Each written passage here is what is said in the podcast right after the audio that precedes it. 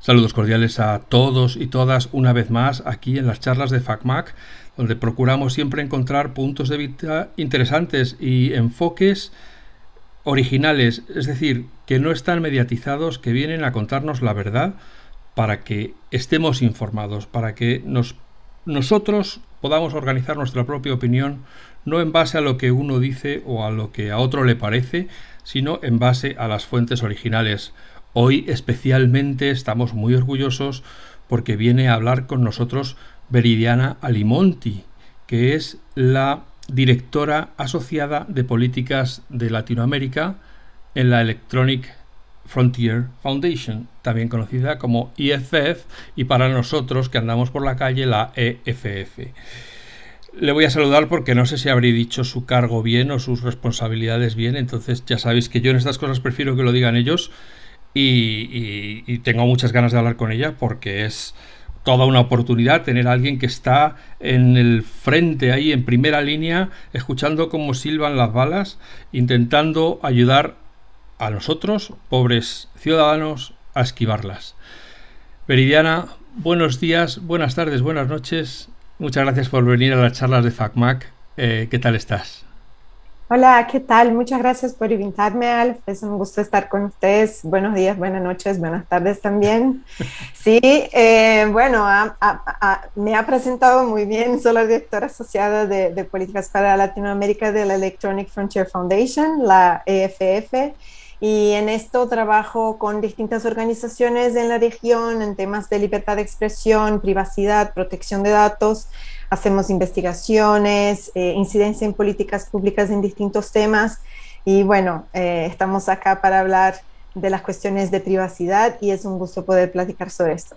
Vale, lo primero, porque claro, nosotros leemos que la EFF ha hecho esto o ha denunciado aquello y nos parece que, pues, que es una organización poderosa, pero en su nombre dice que es una fundación, así que deduzco que funciona a base de donaciones o de eh, aportaciones de, miembros, ¿no? Sí, la AFF es una asociación sin fines de lucro y que recibe eh, donaciones de sus miembros, asociados, los que tienen interés de conocer más y, y, ser donantes y bueno, estén invitados a acceder a nuestro sitio iff.org también, claro, recibimos recursos de cooperación internacional con organizaciones que financian trabajos en derechos y tecnología, ¿no?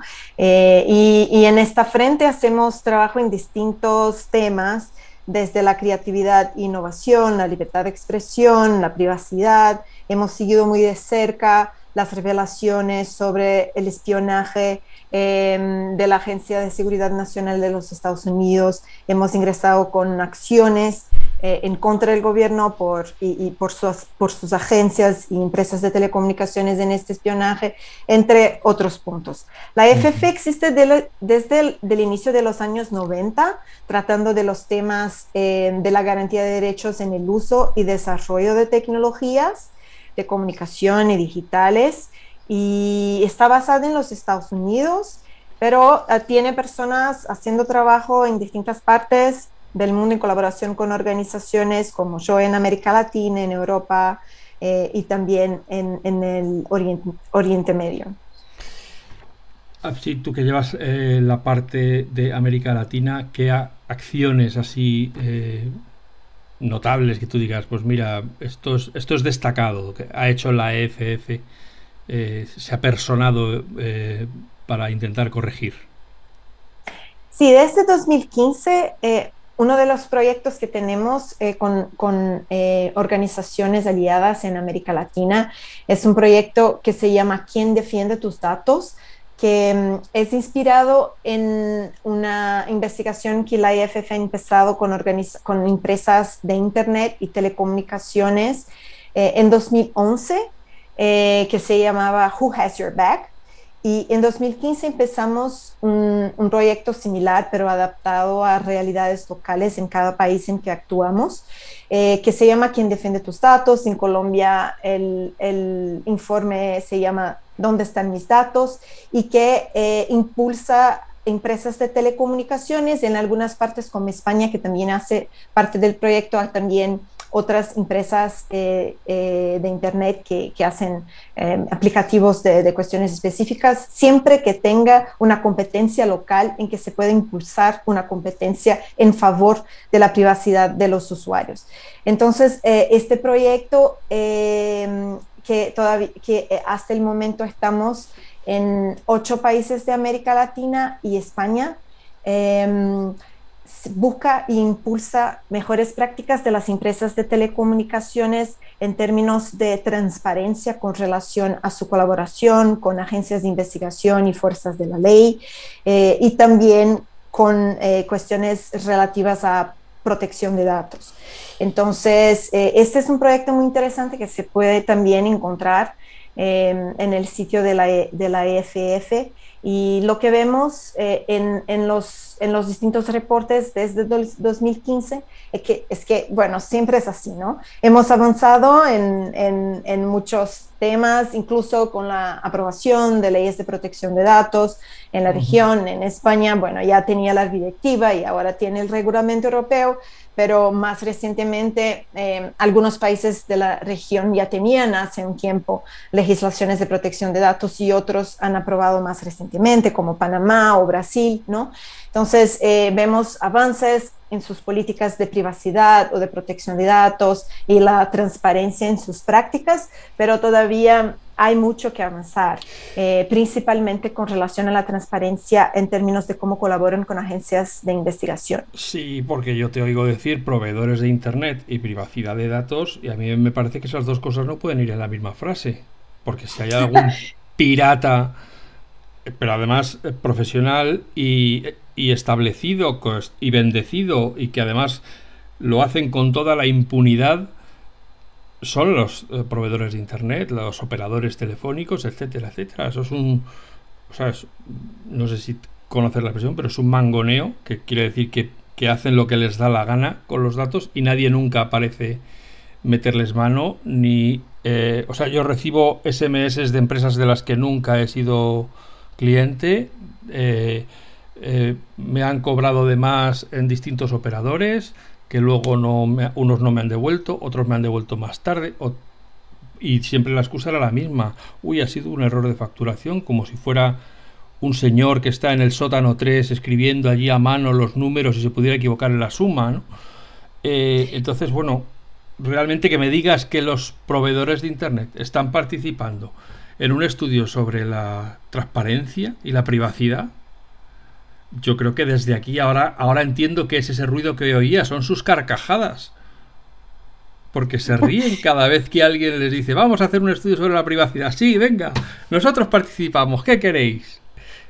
A ver, Bueno, nosotros y muchas otras organizaciones trabajan desde hace mucho para que, bueno, para que estos retos se puedan, em, que se, para que estos retos se, que se pueda lidiar con estos retos, de que caminemos en dirección a que, em, a, que las dos, las dos ah, palabras, ¿no? los dos temas, la defensa de la privacidad y operadores de comunicaciones puedan estar en la misma frase. Claro que esto, eh, y con el desarrollo y el avance de la tecnología, esto cada día nos, nos, pone distintos y nuevos desafíos, ¿no? En lo que esto quiere decir o lo que plantea nosotros en términos de lo que es necesario para que los dos puedan caminar juntos.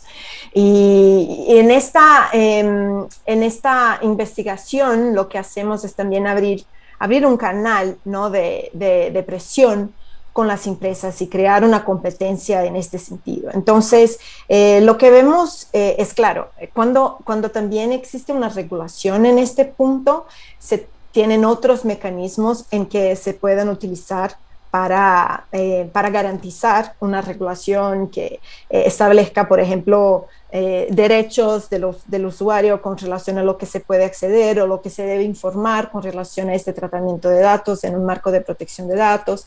Eh, marcos de privacidad tienen eh, protecciones en términos de investigaciones, a ver, órdenes judiciales para acceder a los datos, pero incluso cuando las órdenes judiciales existen, pueden tener abusos y esto, bueno, podemos discutir en el contexto de España con Pegasus también, ¿no?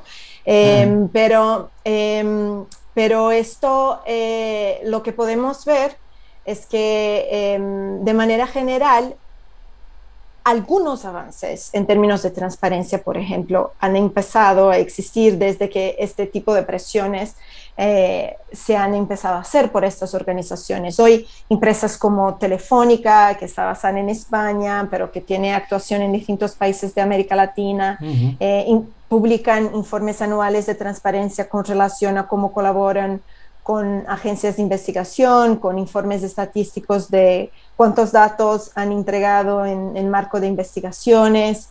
Em, también vemos como parte de este proyecto eh, casos importantes. En Brasil, por ejemplo, tenemos eh, en, los distintos reportes que se han hecho en Brasil, tenemos casos, ejemplos de acciones judiciales que empresas de telecomunicaciones han ingresado eh, para considerar leyes que son demasiado amplias en términos de acceso a datos por por fuerzas de la ley desproporcionadas. Entonces, para que, estas, para que estas leyes o regulaciones fueran consideradas desproporcionadas o inconstitucionales, o incluso que eh, desafían solicitudes específicas de datos por el gobierno que también sean desproporcionadas. Eh, por ejemplo, cuando piden acceso a una base masiva de, de, datos y no a blancos específicos y determinados en una investigación. Esto, esto se puede ver eh, claro que nosotros sabemos que existe un mercado de datos y una serie de, mm, ah, de, prácticas abusivas de recolección y tratamiento de datos y esto tiene que vir a la luz porque cuando esto pasa ya tenemos también en muchas partes regulaciones eh, de protección de datos y autoridades de supervisión con, claro, también sus desafíos en términos de fondos, en términos de estructura para hacer una supervisión correcta y lo que sea. Pero cuando estos eh, abusos vienen a la luz, ya tenemos en muchas partes también un marco legal que nos ayuda a enfrentarlas y a buscar responsabilidades por parte de, las empresas que lo hacen, ¿no? Y todavía estamos avanzando y, como sabemos, eh, tampoco la regulación es capaz de responder a todo en una velocidad que es la velocidad de la tecnología. También por eso tenemos, también por eso buscamos impulsar eh, mejores prácticas en este sentido y, llamar públicamente a las empresas que lo hacen mal, pero también reconocer públicamente a las empresas que lo hacen bien o mejor, ¿no? Bien, para hacer en todo bien todavía tiene mucho, eh, tiene mucho que caminar, pero eh, hay las que hacen mejor y, la, y, hay las que hacen peor. Y lo que vemos también en este proyecto es que muchas veces eh, las empresas pueden hacerlo bien en un país y no, y, y, no tener la misma práctica en otro país, aunque sean del mismo grupo. O, Lo que también es un, un reto, ¿no? En tener como un, balance en los compromisos que tienen en, en todos los países en que operan. Pero al final lo que planea sobre toda esta conversación es la indefensión de nosotros los usuarios, que al final si utilizas un servicio en Internet te van a, se van a apropiar de tus datos, si mm, te descuidas tu operador de, de telefonía o de datos te va a choricear los datos, el otro va a intentar mm, trazar tu, tus trayectos a través de Internet, tus rutas para intentar comerciar con ellos, al final, hagamos lo que hagamos, estamos perdidos. O ¿quién, quién pues defiende al ciudadano en esto? Aparte de la FF, que hace lo que puede. Sí, bueno, creo que tenemos eh, un punto fundamental en esto que, dices, es, es el hecho de que cada vez más nuestra vida, nuestros hábitos diarios están intermediados por, eh, por tecnologías, ¿no? Tecnologías que recolectan y tratan nuestros datos. Entonces, esto nos coloca en este escenario en que vivimos hoy de lo que, bueno, con, que, se llama de Big Data, Big y, la recolección masiva de datos en todo lo que, lo que hacemos, ¿no? Eh, con distintos señales eh, de, nuestras relaciones, de nuestros movimientos, de eh, nuestros intereses y bueno, eh, nuestras opiniones o creencias políticas, religiosas o lo que sea. Así que eh, esto es un punto fundamental en que si por un lado eh, hay un discurso de que la tecnología ha llevado a la posibilidad de prácticas que parecen más ocultas, ¿no? En, en, en, el contexto, por ejemplo, de la discusión de ciberdelitos, el hecho es que la tecnología ha en verdad llevado a, que nuestras actividades diarias estén cada vez más monitoreadas, ¿no? y, sean, y, sean posible, y sea mucho más fácil eh, y sea mucho más fácil poder traquearlas, rastrearlas. Y muchas veces se lidia con esto de una manera natural, se naturaliza esto. Entonces, así es posible, em, si es posible monitorear todos los datos de geolocalización de un dispositivo móvil en tiempo real, porque ahora la tecnología lo permite, entonces lo vamos a hacer, ¿no? Eh, en una investigación. Y, por ejemplo, vemos que en, Perú eh, hay un decreto, hay un decreto ley que permite el, monitoreo de, de, de la geolocalización de blancos en tiempo real que antes se establecía solamente en, casos de flagrante delito y ahora más recientemente en un cambio legislativo se ha ampliado para muchos otros crímenes, no solamente en, situaciones de, flagrante delito.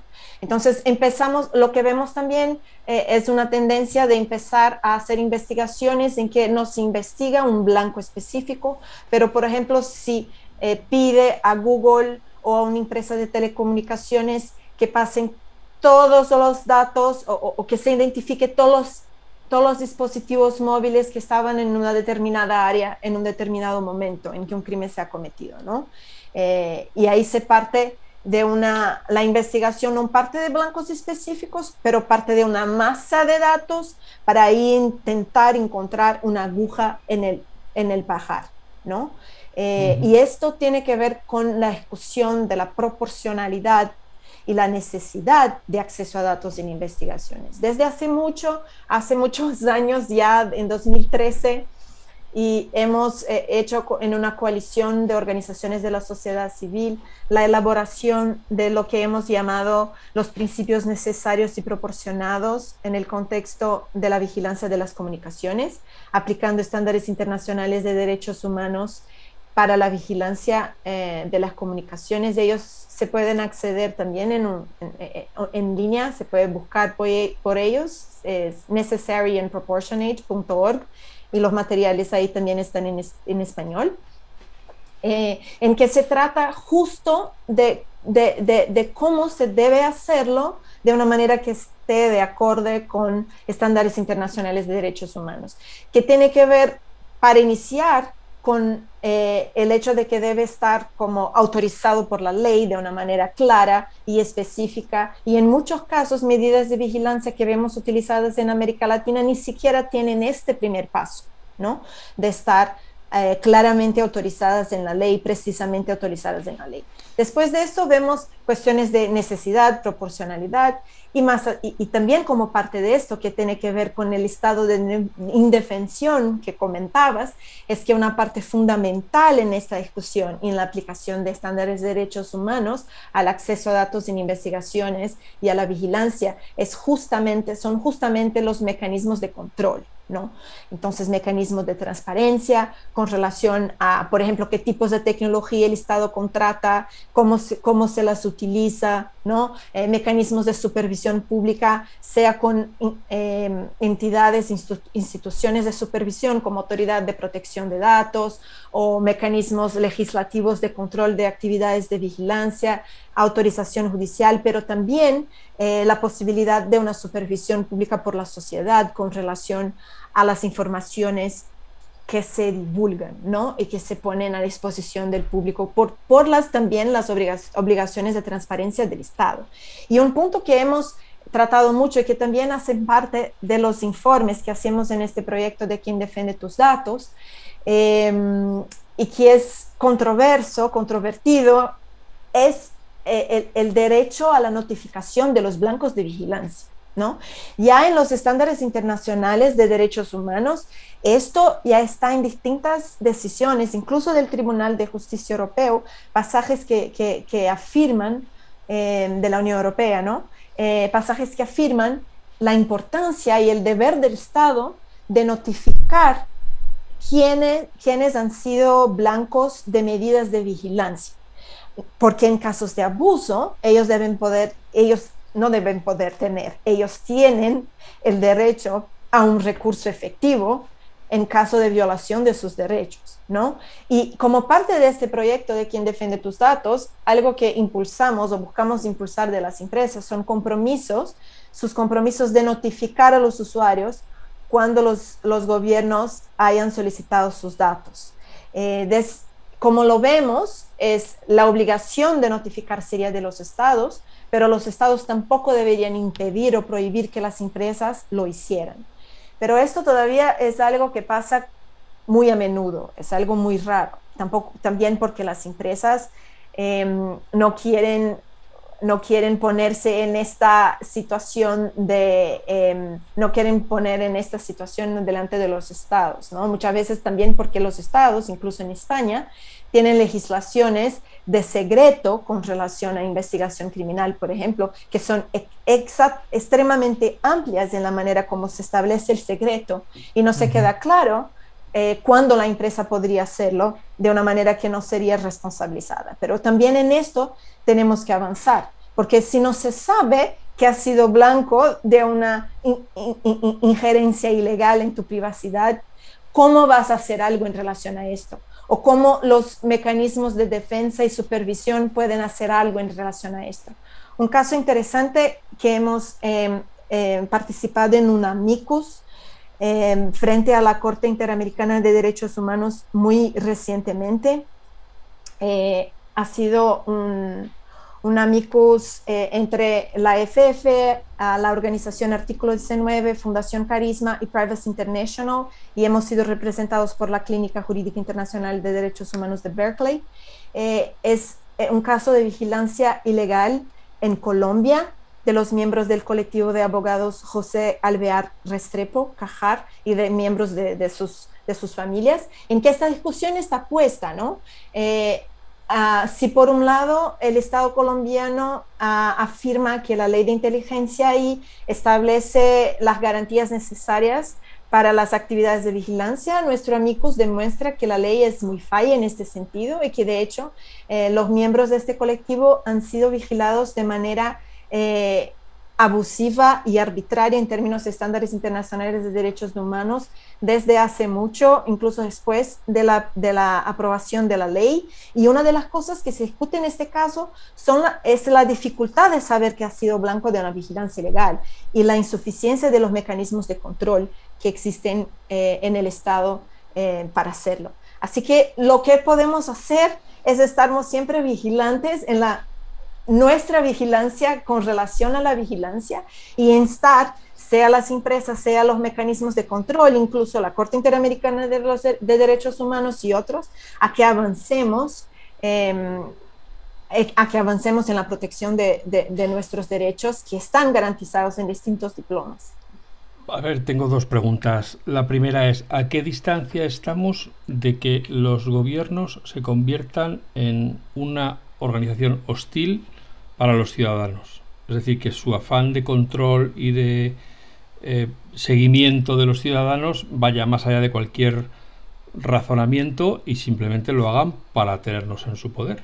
Esto va desde el poner cámaras por todas las calles a monitorear las señales de, datos, etcétera, etcétera. ¿no? Todas esas actividades que desconexas, si no las conectas, eh, podrían parecer inofensivas, pero que a la hora de la verdad, si alguien quisiera, podría establecer perfectamente pues las actividades de todo un día de una persona simplemente recurriendo a las distintas tecnologías que ya están disponibles y a las que tiene acceso como, como poder, como, como poder.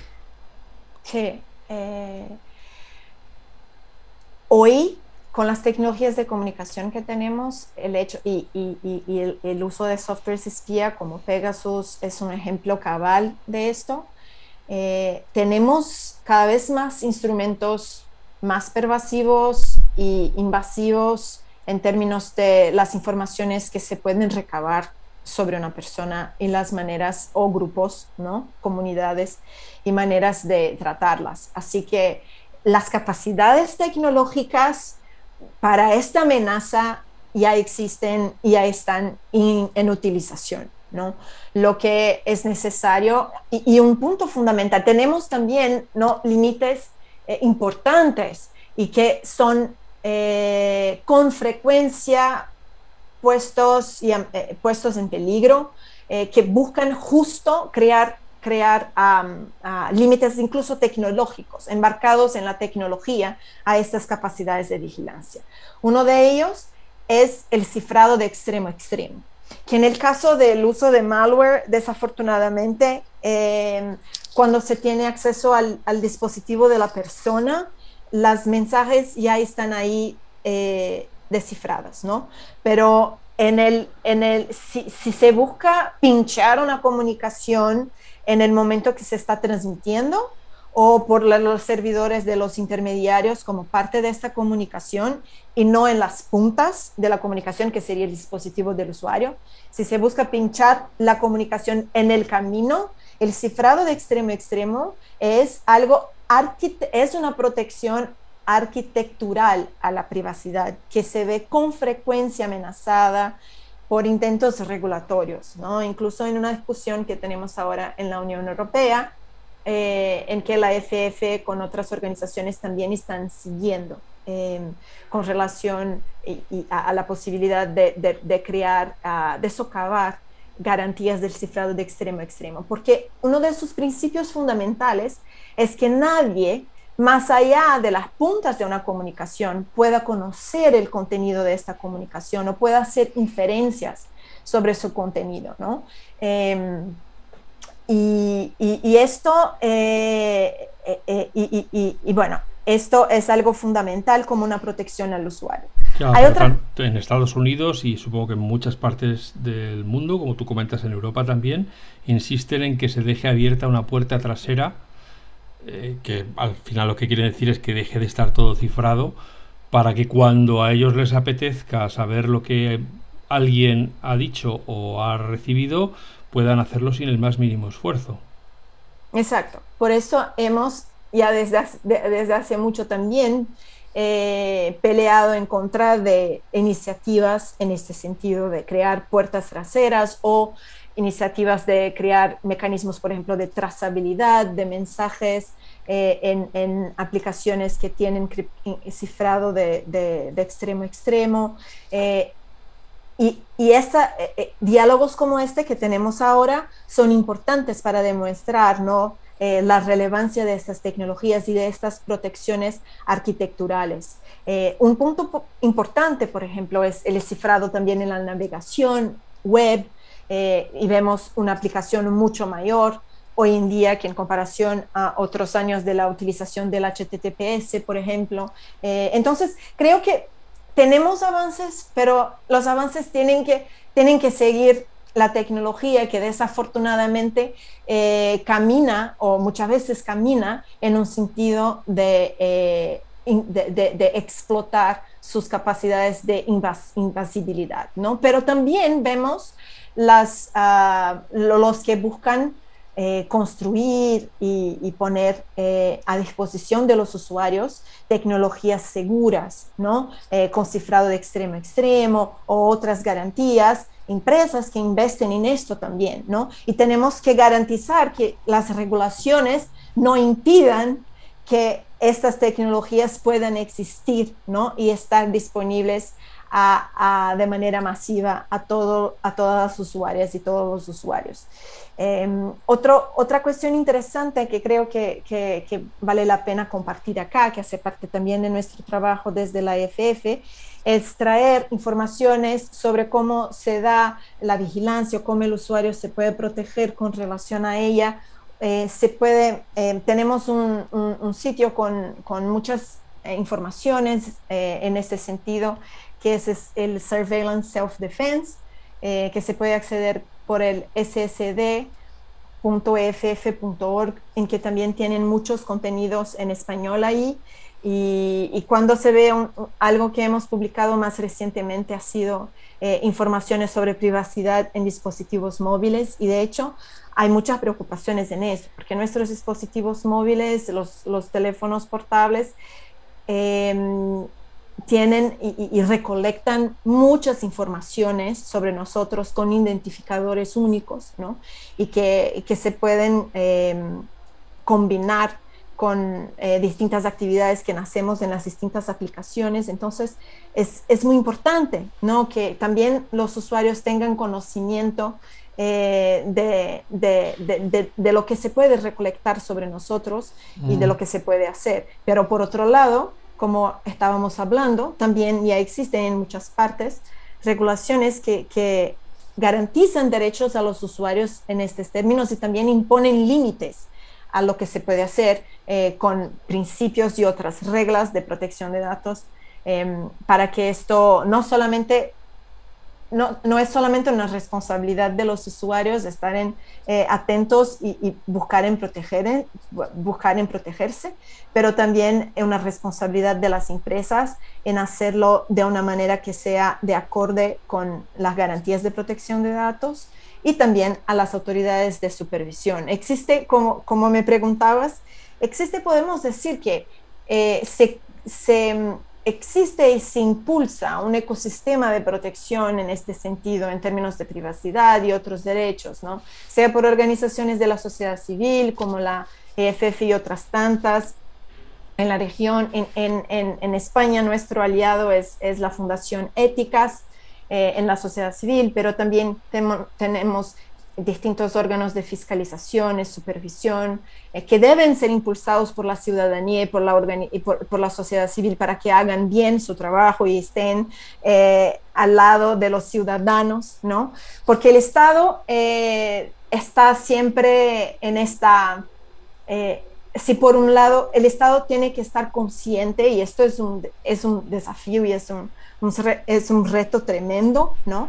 Y, las, y, las, instancias internacionales de derechos humanos también tienen que impulsar una conciencia con relación a esto.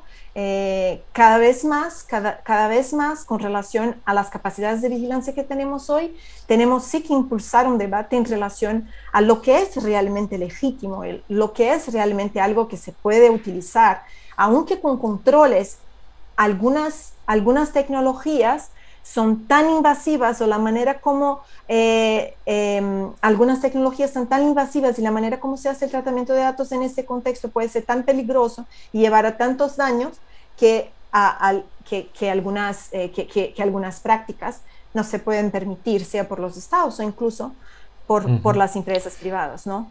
¿Qué te parecen, qué opinión te merecen las acciones que está tomando Apple en cuanto a la protección de la privacidad de, sus, de los usuarios de los productos Apple? Eh, bueno, Apple es una, es una empresa que, que ha siempre señalado la protección a, la privacidad como algo importante en sus productos, ¿no? Eso hace, eso hace parte de su discurso, incluso eh, para, para, eh, para atraer a los usuarios y tener, y para, y para eh, ampliar su, su participación en, en, el mercado.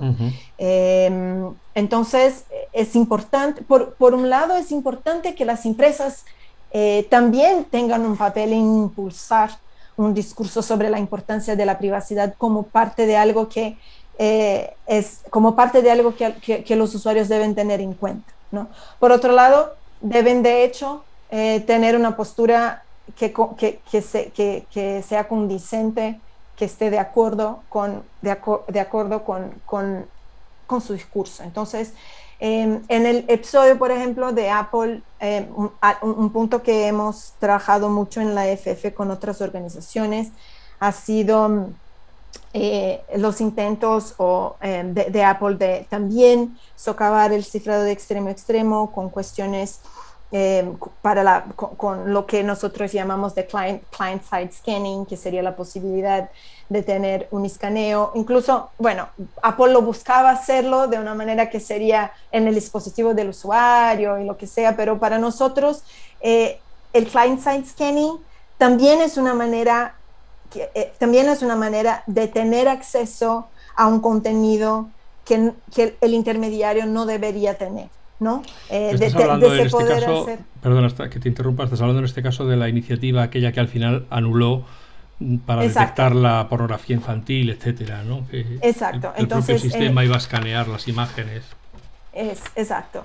De escanear las imágenes de acuerdo con bases de datos de de explotación sexual de crianzas y adolescentes, que es un tema, claro, que nos preocupa a todos, ¿no?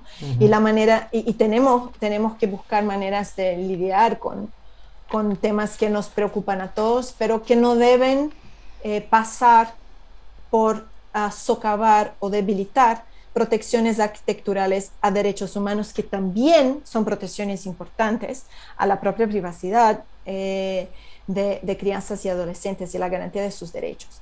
Así que eh, al final, con la presión que ha hecho la sociedad, eh, Apple no, no, ha continuado con o, ha, suspendido eh, el plan de implementarlo. ¿no? y, y, esto es importante, es importante que, que la empresa sea capaz de, de escuchar y la sociedad civil y dar marcha atrás, ¿no? Entonces, este ha sido un episodio importante en que distintas organizaciones se han involucrado y, y que, hace, y, y, que, y, que, y que hace parte de, de este, eh, hace parte de impulsar a que la empresa esté, eh, es, esté eh, alineada con su discurso de protección a la privacidad. Y eh, que es, que, es muy importante, ¿no? Que la empresa lo tenga y que se, y que se pueda presionar para que se, para que se, mantenga, para que se mantenga de esta manera. Es claro que también en sus dispositivos, eh, incluso de Apple, hay manera, todavía, uh, bueno, hay, hay, distintas protecciones que, que, se, que, Apple busca, no, por ejemplo, eh, una, de las cuestiones que nos preocupa en, el contexto de, la publicidad eh, direccionada, dirigida en línea en los dispositivos móviles es la utilización de, un, de un, identificador único de los dispositivos que se llama Advertising IG, eh, que en, en, Apple, por ejemplo, se puede desactivar, ¿no? Pero podría no estar activado o podríamos no, no e, e, e, este mercado en sí mismo cada vez más también estamos discutiendo, ¿no? Eh, la, legitimidad de las prácticas de, los data brokers, por ejemplo, o, de cómo em, se ha construido toda una infraestructura de vigilancia eh, que pasa lejos de, preocupaciones de necesidad de proporcionalidad en tratamiento de datos para eh, la publicidad comportamental en línea. Y sobre eso también hemos escrito desde la EFF y hay incluso, eh, si después puedo compartir un enlace contigo, em, sobre lo que, lo que el usuario también puede hacer para desactivar este tipo de marcadores identificadores en sus dispositivos. Sin embargo, en, la, en, las distintas eh, organizaciones, vamos a decir, o en distintas eh, zonas se está luchando por, digamos que Apple siempre ha, presumido de que como su entorno es cerrado, sus dispositivos son más seguros que los de otros, que otros dispositivos pues que son más abiertos o que, o que son de software libre, etcétera, etcétera, ¿no? Desde, por ejemplo, desde la Unión Europea con la idea de fomentar la competencia o, la interoperabilidad, se está luchando por derribar ese muro eh, que digamos que mantiene a salvo a los usuarios de Apple de pues aplicaciones malignas, etcétera, que no se pueden descargar más que de, sitios que no son la App Store, ¿no? Una vez que ya no haya esa exclusividad, pues los usuarios no, a lo mejor no nosotros, aunque que incluso a lo mejor alguna vez también consiguen engañarnos, pero gente que tiene un teléfono mm, igual que podría tener otro, simplemente se lo han comprado porque les gusta la marca o porque les gusta el diseño, etcétera, pero no tienen por qué tener pericia eh, en el conocimiento de la informática o de, lo, de a dónde te lleva un enlace o qué aspecto tiene una tienda legítima de una no legítima, pueden resultar engañados una vez que pues cualquier enlace que puedas encontrar por internet te diga descarga esta aplicación. No estamos aquí eh, con, el, con una buena intención provocando más problemas que soluciones. Bueno, creo que hay que pensar la, manera correcta de, de, implementar.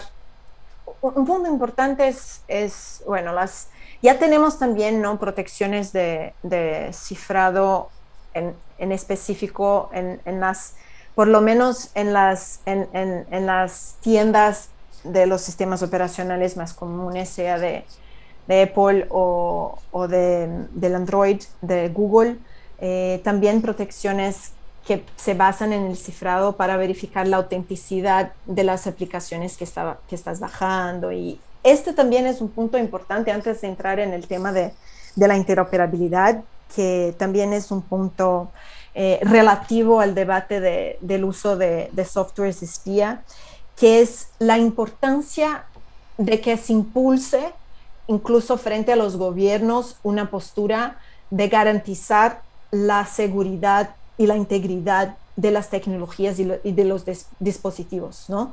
Porque lo que se ve en el debate eh, eh, o en las prácticas relacionadas, relativas a la utilización de softwares, de softwares espías o malwares como el Pegasus eh, y otros, es la explotación y la creación de un mercado de vulnerabilidades, ¿no?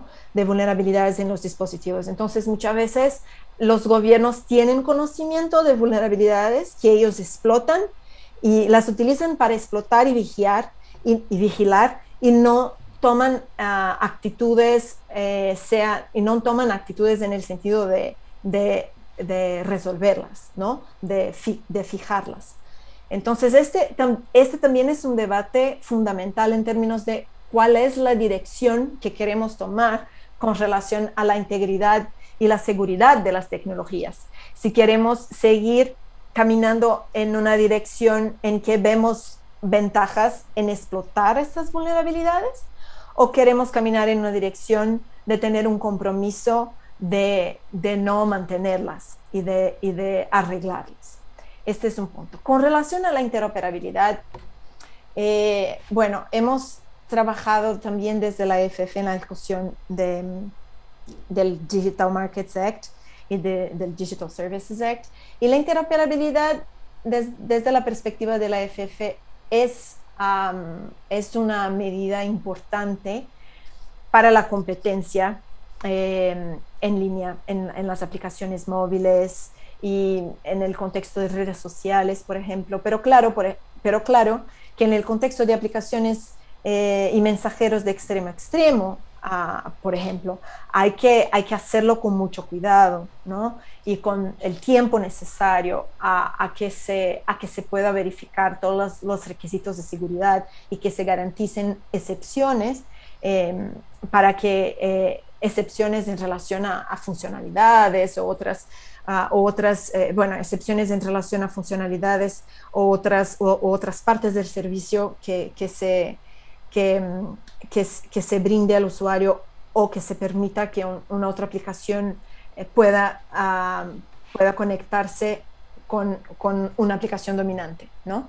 Eh, pero desde de nuestro punto de vista, aunque en, en el contexto, por ejemplo, de mensajeros con cifrado de extremo a extremo, esto incluso merezca un debate aprofundado de cómo hacerlo de manera que no socave la seguridad del servicio eh, en contextos como de las redes sociales, esto es, es, una medida muy importante para, para, garantir, para garantizar una competencia mayor. En que, porque muchas veces se dice, bueno, entonces utiliza una otra red social, pero nosotros sabemos que, han, que, que, la ventaja o el punto importante de, una, red social, por ejemplo, para tener su mercado y tener su funcionamiento, su, su, eh, su beneficio al usuario es, justa, es justamente que todo está, todos ya están ahí, ¿no? Y moverlo a una otra parte, esto pasa, ¿no? Eh, vemos esto con TikTok, por ejemplo, en relación o con TikTok en relación a Facebook o lo que sea, no, no es que esto no pase, pero cada vez más se vuelve eh, más complejo o, más difícil crear eh, otras posibilidades frente a las dominantes. Entonces, la interoperabilidad también es una manera de impulsar que distintas aplicaciones puedan, claro, parte o, que aplicaciones menores puedan, ah, puedan interactuar con las aplicaciones dominantes para ofrecer inclusive otras, incluso, incluso opciones, em, opciones de privacidad o funcionalidades de seguridad y privacidad más interesante a los usuarios que las aplicaciones dominantes. Pero claro que esto no signifique acceder a los datos y tratarlos de manera como Facebook ha hecho al inicio con aliados que podrían acceder, incluso en el contexto de Cambridge Analytica, por ejemplo, tiene que ver con la manera como se podía acceder datos de las personas y de los contactos de las personas y tratarlos sin, sin garantías de privacidad. Entonces, la, la interoperabilidad debe, debe ser algo que se haga a partir de principios de privacidad, protección de datos, seguridad, seguramente, ¿no? Desde el inicio, como deben estar, eh, deben estar colgados y ser aliados esenciales. Pero por otro lado, es también una, una, una algo importante eh, a tener en cuenta y a pensar la mejor manera de hacerlo por, eh, en, en, un contexto de descentralización cada vez mayor de, de, nuestro, de, nuestra, de, nuestra vida en línea, ¿no? que, se, que se centraliza cada, cada vez más en algunas pocas aplicaciones e empresas. Bueno, a mí lo que me parece es que en general legislar, aunque cueste mucho tiempo, es fácil. Y como la legislación no entra en las soluciones tecnológicas, pues es muy fácil decir que todas las aplicaciones sean interoperativas. Vale, fenomenal. ¿Y ahora eso quién lo resuelve? ¿Quién, quién va a sacar esa, ese hueso para que todo el mundo lo muerda? Eh, son cosas que dices, pues no sé yo. Los retos de implementación son siempre, em, siempre se ponen en relación a regulaciones y en cuando tienen que ver con regulación de la tecnología aún más. Así que eh, tan importante cuanto pensar en la regulación en sí misma es pensar sus mecanismos de implementación de una manera que eh, incluso que, que, esté, eh, que, haya una, una estructura, eh, una arquitectura que la propia eh, regulación puede poner de manera más genérica, ¿no? Pero una, la importancia de pensar su implementación pasa por hacerlo no solo por agentes del Estado, ¿no? Pero en, en colaboración con los expertos, con las empresas, con la sociedad civil, con los distintos actores interesados o las distintas partes interesadas en este contexto, pensar la, dinámica y la dinámica de, implementación que, involucre a las distintas partes interesadas, incluso las empresas, la sociedad, expertos en el tema, los gobiernos eh, no tendrán esta respuesta, ¿no? Tendrán eh, la, eh, la dinámica de, ponerlo en práctica tendrá que ser construida como parte de la, implementación de, estos actos, de estas leyes, en colaboración con las empresas y otras partes interesadas. Muy bien. Eh, dos preguntas muy rápidas porque sé que te, tengo que, te tienes que ir. Eh, hace años había en España una oficina de la EFF. Ahora mismo no hay. Y ahora, ¿cómo, cómo trabajáis? O, si hay, eh, no sé. No, eh, no tenemos una oficina de la FF en España. Eh, tenemos personas de Europa trabajando en la FF que no están en España, pero yo desde el trabajo de América Latina hago, hago trabajo con, con organizaciones de España, en, particular con la Fundación Éticas, como parte de este proyecto que he mencionado al inicio de nuestra charla. Y, pero eh, nuestro trabajo no necesariamente, estamos en línea, así que no necesitamos estar irnos a, a, la oficina física, ¿no? Pero sí se puede encontrar la FF eh, en las redes sociales que hablábamos aquí y, en nuestro sitio. Y si, si quiere entrar en contacto, nuestros contactos también están en línea, mi, mi contacto está en, en el sitio. Y, y, bueno, sí, eh, hacemos, hacemos trabajo en colaboración con organizaciones locales y ellas también son un punto de contacto con nuestro trabajo. Y para terminar, lo único que nos separa del gran hermano es la EFF y las organizaciones similares. Creo que lo único que se nos...